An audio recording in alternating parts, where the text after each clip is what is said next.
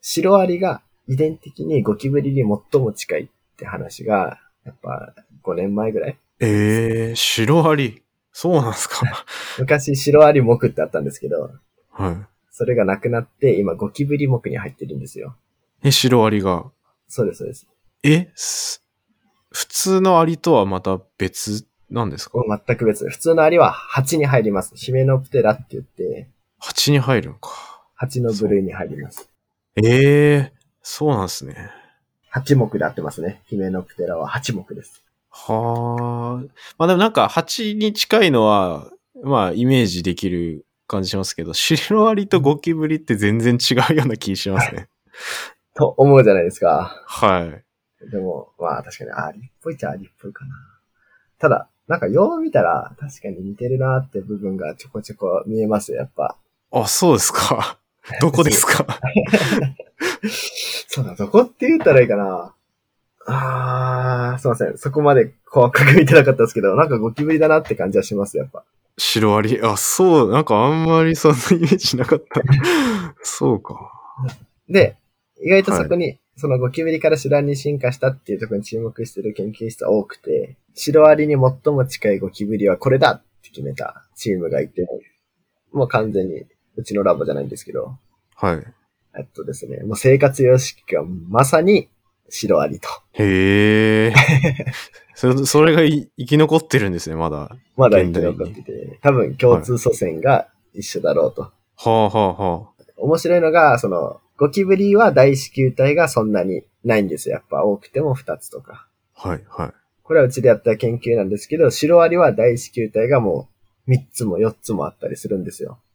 うーん、なるほど。それ結構違うわけですね。かつ、一番違うのが、あの、ゴキブリは、あ、社会性といって、あの、巣を作らない、カーストとかがないんですよ。女王ゴキブリとかいないわけですよ。ああ、なるほど、なるほど。はい。アリとかはありますもんね。そうそうそう。シロアリになった途端に、社カースト性に上がるんですよ。うーん。新社会性を獲得したみたいな言われてるんですけど、はいはいはい。なるほど。進化的にも確かにゴキブリからシロアリの方が進化してると。ええそこで何、何か、チームとしての何かに目覚めてるってことですよね。種としては。ええ要するにうまいこと匂いの、あの、シロアリも、あのーなんていうんですか、夜行性なんで目とかがほとんど発達してないので、うーん。要するに匂いのコミュニケーションだけでカーストを獲得したっていう風な進化をしてると。なるほど。面白い。だからこの嗅覚能力がどうやって発達したらそういう風にカースト的な進化、し新社会性へと進化したのかみたいなところもちょっとうん。注目して、今、嗅覚受容体について特に研究してて。ええめっちゃ面白いな。それ、そうっすよね。ゴキブリ自体は、そうか。そこまで社会性が高くないから、まあ逆に言うとそんなにいろんな種類のフェロモンとかを、うんまあ、使う必要がないというか、まあそんなに備わってないみたいな。マジで生きて、交尾して、子孫を残す。もうそれだけに特化した生物ですね。 そういうことですよね。すごい、それだけ聞くとなんかまあ自然的ではありますけど、ゴキブリが群れなしてたらやばいもんな。社会性持って。うん、それですね。最近新しく出た論文で、はい。あの、南米なんですけど、はい。社会性を持ったゴキブリがいるっていうのが発見されたんです よ。ああ、出てきたんす か。ああ、やっぱ出ちゃう、まあそうっすよね。その進化の流れで言ったら、もうちょっといておかしくないですからね。下流のやつが、はい、全然い、いつそれが見つかったってことですね。まあなんか、遺伝的にはちょっと離れちゃってるらしいんですけど、はい。もう、例えば、か新社会説は体を舐め合って、あの、お互いの匂いを学習したり、はいはいあの、砂釜な認識ってやつですね。うん。とか、えあのー栄養効果ですね、食べたものを口移しで。とか、はい。はいはいはい。巣をな守る、ガーディングっていうんですかと、採餌するゴキブリとって、あと女王のゴキブリがいるっていう種のゴキブリが発見されたんですよ。えー ちょっとやだな。 ちょっとすごいですね、それ。はあ、南米に。しかも水色ですよ。水色のゴキブリ。水色 の子ちょっと情報量が 多いですね。えー、水色、え、どれぐらいの大きさなんですかねあ、カースどれぐらいやったかなちょっと、そういうのがいるってね。それすごい攻撃的だ な。そんな水色の確か群れをなすゴキブリって顔が赤でちょっとパンチ強いですね。顔が赤顔。水色だったと思うんですけど。えー、ちょっと、あななんていう名前です かちょっと見てみたい。え あ、でも社会性のあるゴキブリ種発見っていうの、検索したら出てきましたね。ー思ったより、すいません。思ったより緑でした。すいません。水色だと思ったんです。だけ確かに。で も頭赤で体緑っす ね。ええやば。社会性昆虫が取り得る行動を取ると。ええこれちょっとすごいな。バリ肝ですよ、これは。 バレあゴキブリ、ちなみに研究してて、ゴキブリのこと自体は好きは好きなんですかいやなわけないっす、絶対。いや、なんか、愛着湧いてくるみたいなのないんですかあの、いや、雲を研究してて雲を好きになったとか、はい、はい。カエルを研究してカエルを好きになったって人はまだ気持ちわからんでもないですけど、はい、はい。いますよいね。や、絶対ないっしょ、ゴキブリを好きになるって。あ そうなんだ。今日、今日もしかしたらめっちゃゴキブリの魅力伝えてくれるのかなと思いました けど。そういうわけではないってことですね。いや、まあ、研究対象としては面白いみたいな。し、うんえっと、魅力の一つは、絶対に好きにならんので、はい。あの、神経いじった後ってもう使い物にならないから絶対殺すんですよ。はい。まあ、ですよね。 あマジ、何の罪悪感も持たないところが一番。 ああ、もう気兼ねなく。はい、生物学者としてあるまじき発言ですけど、はい命を大事にしないって感じです。いや、まあ確かに、そしてそれに対して批判をする人も誰もいなさそうですけど。ないし、分かったことを発表するだけで多分、うおっってやって言ってくれそうな対象で。ん、あそうっすよね。あ、あと、就活でめちゃめちゃ便利ですよ。しゅえ、どういうことですかああなた何研究してましたかっていうじゃないですか。はい。あし引率だったら。はい。 で、ゴキブリやってましたって言ったら100%受けますからね。確かに。 なんか共通認識みたいな感じですよね。はい。僕、7社ぐらい受けたんですけど、はいあの、一回社会人やって、辞めてから博士課程来てるんですけど、はい、はい。あの、7社ぐらい就活で受けて、ゴキブリやってますって言ったら、はいマジです。15分の面接全部ゴキブリで終わりますからね。いや、まあ、聞きたいっすもん、やっぱり。どんな研究なんだ、みたいな。え何やってんのゴキブリされたらフェロモンみたいな。そうっすよね。めっちゃ、いや、なんか想像つかないっすもん、その、研究してる、まずゴキブリを飼うわけじゃないですか。そうそう研究室で。はい。自分で、その、繁殖させるみたいな感じですよね、きっと。ゴキブリ飼育めちゃめちゃ簡単なんですよ。放置しても勝手にポンポンポンポン生まれるんで、ああ、なるほど。餌と水だけポイポイって入れとったら、ああ、そんなに別に手間かかんないってことですね。はい、勝手に増えるんで。ああで、実際に、まあさっき言った脳の中とかを観察するみたいなやつは、まあそこから取ってきて、まあ解剖みたいなことをしてあ、そうです、そうですって。いう感じ。そそれが結構メインになるんですかもうそれがメインです。うーん。状態のいいゴキブリとか、はい。取ってきて、そうですね、じせ生理的な実験とか、うんうんうん。脳を染色したりとか。なるほど。それこそフェロモンを研究しようって思ったら、どういう感じになるんですかね。とフェロモンを研究するためには、はい。まず、フェロモンを集めないといけないんですよね。うんうん、そうですよね。これ、人工的に作れるものもあるらしいんですけど、はい。一般的には人工物って、多分僕、あんま調べたことないんですけど、とりあえず、ハエ、症状梅の性フェロモンしかはい。市販で売ってるの見たことないんですよね。あ、そガーそうとかなんですね。ガとかあったかもしれんすけど、なんか知らんけど、ゴキブリのフェロモンってめちゃめちゃ複雑なんですよ。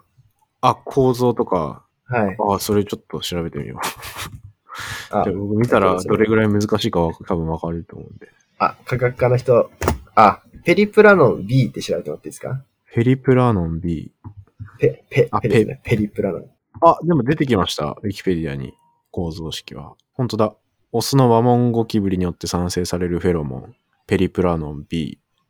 あー、確かにこれは結構めんどくさそうですね。合成する。はい、のは構成する論文とかいくつかあるんですけど、うんうんうん。僕が知る限りは3本あるんですけど、あ、合成したっていう論文ですか。はい、構成方法はこうしますっていうのが。ああ、ではい。や、だから、いっぱいあればあるほど嬉しいんで、1mg もあればもう一生研究できるんで、あ、そうなんですね。はい、多分、松代まで研究できると思います。 すごいな。ああ、でも、あれ結構昔から合成研究をされてますね。1979年。ワモンゴキブリのゴフェロモンがゴキブリ世界、ゴキブリ界で初の性フェロモン童貞なんですよ。うーん。 1979年のパースンスとか、アダムスとか、うんうんうん。スティールとか、あの辺が初めて発見して、これ実際に合成して、で、まあ、ゴキブリにはい振りかけるというか、実際に使ってみると、みたいな。はい。はい。作ってもらって、かつ、昆虫ってエナンチオーマーを嗅ぎ分けることができるんですよ。ああ、エナンチオマー。あ、まあでも、人間もじゃないですか。エナンチオマー。あ、そうなんですね。基本的にエナンチオマーは嗅ぎ分けると思いますけどね。エナンチオマーっていうのは、そうそう。あの、鏡に映して同じになるっていう、その、右手と左手の関係にある化合物のことですけど、あの、最近、リモネンとかそうだったらしいですね。あレそうっすモンねの香りと、オレンジの香りと、みたいな。そうですよ。あの、それも 今年のノーベル賞のにちょっと関連してて、その右手と左手型のもので、匂いがオレンジだったり、レモンだったりっていうのは、あれ本当にマジですからね。あれ僕ちゃんと嗅い、嗅ぎましたもん、研究室いるときに。おう その2種類のやつ を持ってきて、で、その研究室のなんか見学みたいなイベントみたいなやつで、うんうん実際にこれは、あの、いろいろ測定してみると、パッと見ほとんど変わらないけど、全然匂い違うでしょ、みたいな。で、それはなんか人間の鼻の受容体が、ちゃんとそれを区別できてるっていうことだっていう話をしたことがあって。あんまりこのエナンチオーマー違う物質で買ったことなくて、あんまり。はいはいはちょっと匂いの研究者としてあるまじきことですけど。い。いや いやいやいや、普通あんま手に入んないんで。そうですよね。 はい。で、えーやっぱ合成したら、まあ、R 対 S 対、もしくうはん、プラスマイナス。はい。必ず合成一緒に出てくるじゃないですか。あ、まあそうですね。作り方によっては出てきますね。はい。で、ペリプラノンは必ずそのマイナス型。うんうどっん。ちなんですかね ?L 対 R 対かちょっとわかんない。S 対 R 対ちょっとわかんないんですけど。多分これは、えっと、立体構造になる部分、要は、あの、非対称になる部分が何何箇所かあったりするんで、基本そ的こを基準に。にはそのプラスマイナス。だからそれに光を当てて、その光が右に曲がるか左に曲がるかみたいなので、プラスマイナスみたいな言われますけど。そうです。その、うんマイナスの方しか活性取らないんですよね。うん、なるほど、なるほど。プラスはなぜか取らない。まあ、レモンとオレンジのその違いみたいなのはあればうんうん、うん。わかる。話でもあると思うんですけど。ただですね、これ。はい。ある甲虫だったら、R 体、九州だったら R 体で性フェロモンなのに、はい大阪だったら S 体が性フェロモンであるみたいな地域の違いもあるんですよ。ええ そうなんですかえーなんでそんな、 ええあ、こ同じものなのに、 R 体 S 体で性フェロモンが変わる。ええそ、そんな、なんだろう、東日本と西日本で醤油の味違うみたいな、そんな感じのこと起きてるんですか そうそうそう。だから、もう昆虫の進化って多分爆速で、本当に。はもうと結構地域が離れたら、い。はい。ちょっと性質が変わってて、ええ面白いな。フェロモンの種類イコール多分種のレベルで変わってくるので、うんうんうん。まあフェ、まあ、前も話、あるんですフェロモンの数イコール、おそらく種の数にお、おおよそ合致するとは思うので、はいはいフェロモンが変わったってことは多分種として変化してきたなるほど、なるほど。可能性があると。ただそれがエナンチオーマーが変わるだけで、なんか地域が変わるだけでその、ええ性フェロモンのその構造も変わってくると。ええめっちゃ不思議ですね、それ。はい。はあ。で、このフェロモンを集めることができれば、うん。初めて研究ができます。はい、はい。そうですね、その話でした。で、えっと、多分、ハエのシスバセニルアセテートって言われる、はい、はい。それもフェロモンハエのものですか。はい。はい。売ってます。ただ、ハエって実は性フェロモンそんなにあってにしてなくて、ほうほうほ性フェロモン出してたら、寄ってくるだけで、う。はい。そこからいろいろバイブレーション、お尻振ったりとかして、ほうほう。求愛行動をしてから性行動に移ると思うんですけど、ほう、はい、はい。なんかあんまり性フェロモンを重要としてない。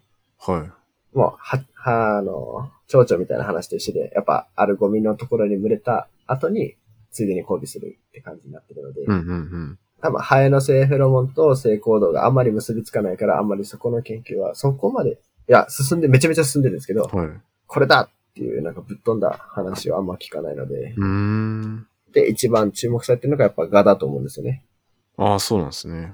か、はい。あの、性フェロモンはどうやって集めてるのかちょっとわかんないですけど、それ集め方がいろいろあるんですかゴキブリだったらこいやう、こあう、みたいな。ご、合成できればはい。いいんですけど、はい。まあ多分難しいんで、普通は、えっ、と、多分メスだけ集めて、はい。それをガスクロにかけて分けると。え メスを集めて抽出するみたいな。そうメス集めて、あと、そうですね、メスを集めて、はい。そのメスだけいた環境に、はい。あの、ガスクロで使う、なんか吸着物質、あいわゆる吸ー着物を集めた後に、それをガスクロにかけて、ガスクロマトグラフィーですね。はい。にかけて匂いを分けて、性フェロモンだけ抽出すると。ええー、すごい な。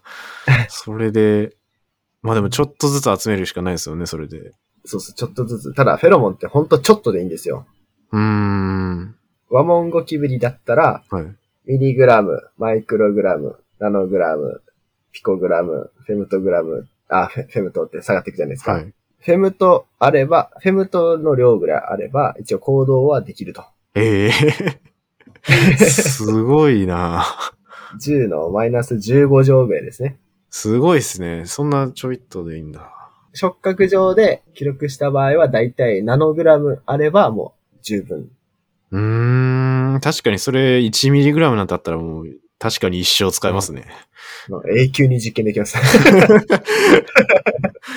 すごいなフェロモンさえ確保できれば、あとは昆虫を適当に集めてきて、はい。で、飼育上の難しい、まあ、どの昆虫、どの生物触ってる人もそうだと思うんですけど、はい。うあの、菌を持ってないように、やっぱ、清潔な環境で飼育するっていうのを、あそれがうまく携代飼育できるようにならないと、はいなんか、ずっと安定して生きていける環境にならないので、ーん。もうその二つが整えば、もう何かしらの実験はできると。なるほど。で、さらに、僕らは電気整理なので、あの、工学部のような、はい。たくさん機械置いて、電気信号を記録してみたいな。ああ、それは、なんかゴキブリに電極刺すみたいな。 それそうです。感じですかゴキブリに電極を刺すプロでやってます。ええー、そう、どう全然想像つかないですけど、そうか。ブスって刺して、嗅がせるみたいな。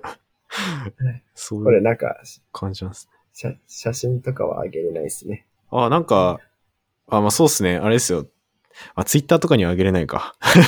あ、いや、あげても全然いいですけど。あ、これ公開された時にツイッターに一緒にあげとけば、見たい人見れるかもしれないですね。後でそのリンク貼っておけば。そう実験中の写真、あんま撮る癖がなく て。ああ、はい。いや、まあそうっすよね。そんそんな場合じゃないで すよね、きっと。そんな、実験してたあら。、ない。何回か、いや、来るんですよ、ちょこちょこメールが。えっと、あの、どういう風に記録してるんですかとかあ、あ、はいはどうどうやって、えっと、記録して、どんな風な記録が取れるんですかとか、い。はいはい。で、こういう実験してるんですけど、実際にやってもらえませんかとか。ああ、他の機関か、とかから、そうですね。いろいろそ来れるんでですね。あの、一番、今日本で分かりやすかったら東京大学とかがはいはから実際にこう、やってもらえるならや、やってみてもらってもいいですかみたいな。い。へえ。で、こういう条件下でこういう実験しましたって言って渡したりしてました、前。はあ、いやまあでもそれだけやっぱり最初にも言ってましたけど、特殊技能というか、できる人が少ないからって いう。ええー、すごいな。まあ今なんか言える範囲でもいいですけど、見つかったこととか、なんかあったりするんですかああ。まあ一番、まあ学習これはオープンになってるんで言ってもいいですけど、はい。僕がやってるのは、幼虫から成虫に成長することで、はい。なぜ性行動が起こるようになるのかほっていううほのをうテーマにしてるんですけど、はい。えっとですね、成虫オス、ワモンゴキブリの成虫オスは、はい。成虫メスの出す性フェロモンを感じて、うん。えっと、定型的な性行動、いわゆる羽、えっとですね、もう羽をバーって羽ばたかせてメスをこっちおいでってするんですよ。はいはいはい。で、それでメスが上に乗っかってきて、交尾器がくっついて交尾するみたいな感じなんですよ。えー、あ、メス上なんですね。そうそう、メスが上に乗って、はいはい。こう、メスがこう上に乗って、こうくっつくじゃないですか。はい。そしたらなんか振りほどって、こう、お尻とお尻がくっつくみたいな。あ、後ろ向きで。そうですそうです。ええで、交尾完了みたいなのなんですよー、。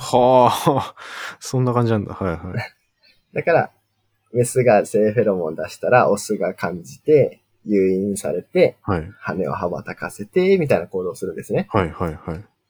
で、これって、成虫オスしかしないんですよ。うん。幼虫とか成虫メスはしないんですよね。うんうなんんか当たり前だと思うんですけど。はい。なぜ、まず、幼虫は羽生えてないし、はいはい。成虫メスは、そう出す方だから、みたいなうん理。屈があったんですけど、はい。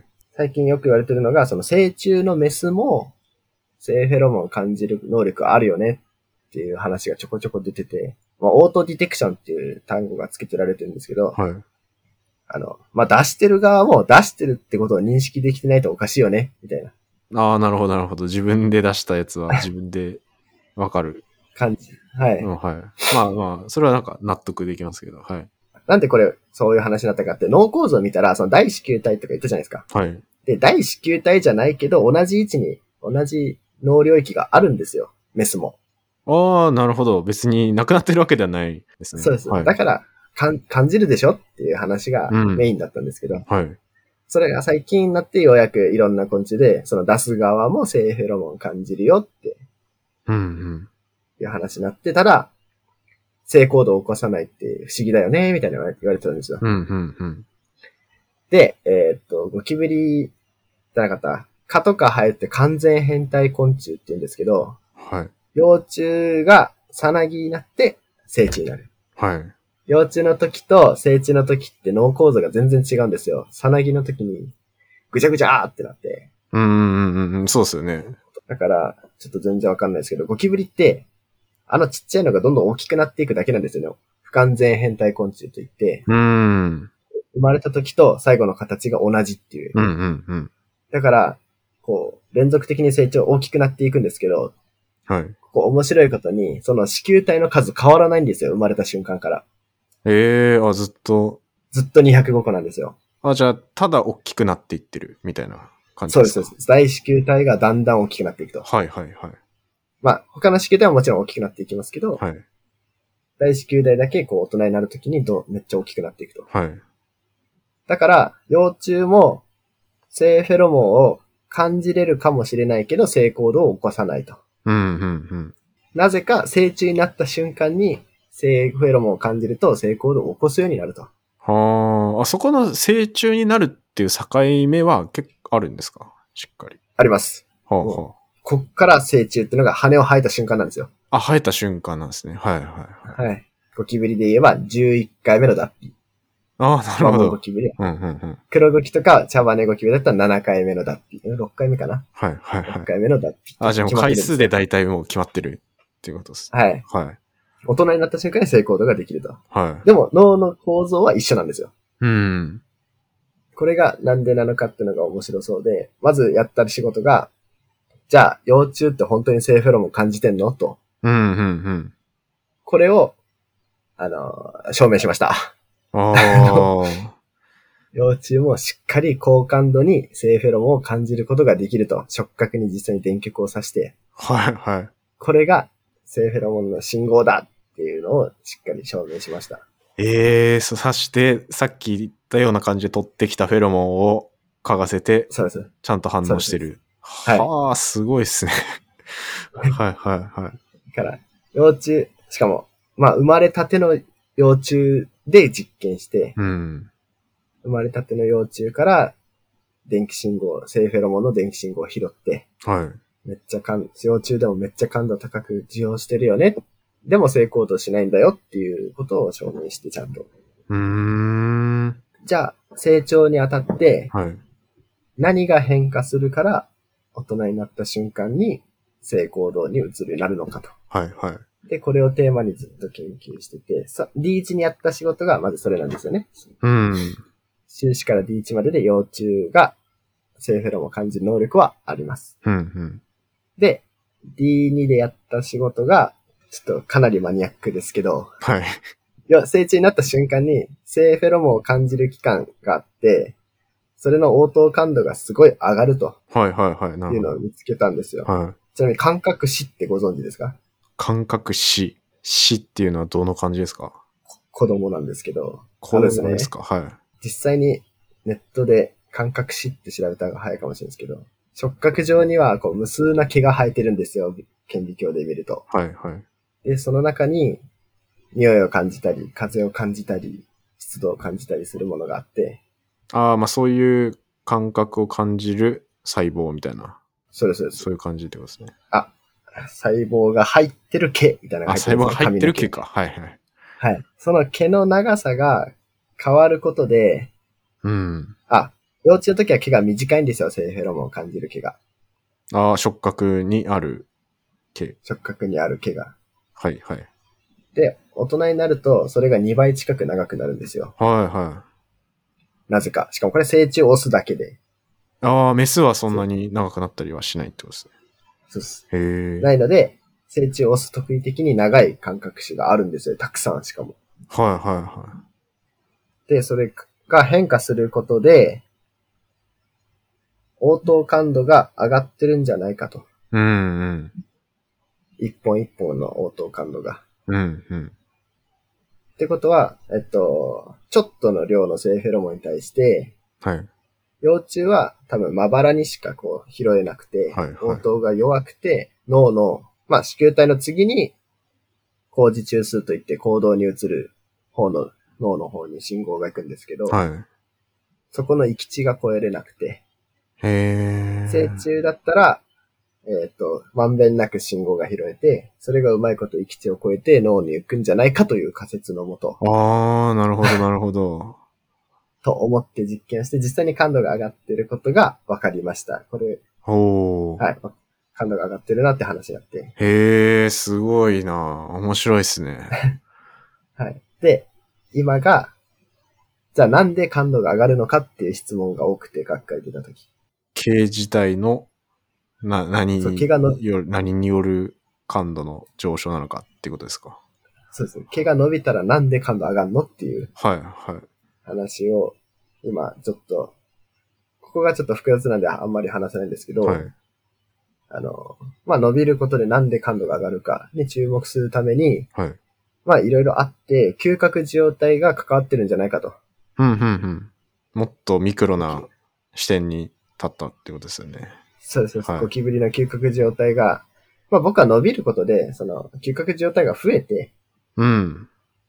あの、応答しやすくなる、イコール感度が上がる。とか、そういう感じじゃないかなと思って。うん、なんか、シンプルに表面積は増えてますもんね。あ、そうです、そうです。はい。で、まあ、それを立証したくて、嗅覚受容体の研究をしようと。はい、はい。で、ゴキブリの嗅覚受容体はまだ全く分かってないんですよ。わあ、分かってないって言ったら変ですけど、その、遺伝子的には分かってるんですけど、うーん。ちゃんと生理的まで表証明した研究がなくて、へえ。それを今で研究してる。そうです。はいそれを研究するために、ゴキブリで、まず RNAi をやってみようと。ああ、出ましたね。RNAI。はいあ一回出てきた気しますけど、なんか 他の人の話でも出てきた気がしますけど。菜園マニア、お聞きいただきありがとうございました。この番組では幅広い専門知識を一つの番組に集め、聞くだけで誰でも楽しく学べる番組を目指しています。そのために皆さんからの質問や意見、感想を募集しています。概要欄のお便りフォームや Twitter ハッシュタグ菜園マニアでコメントいただけると嬉しいです。また、お手元のポッドキャストアプリでフォロー、レビューいただけますと大変励みになります。次回のエピソードもお楽しみに。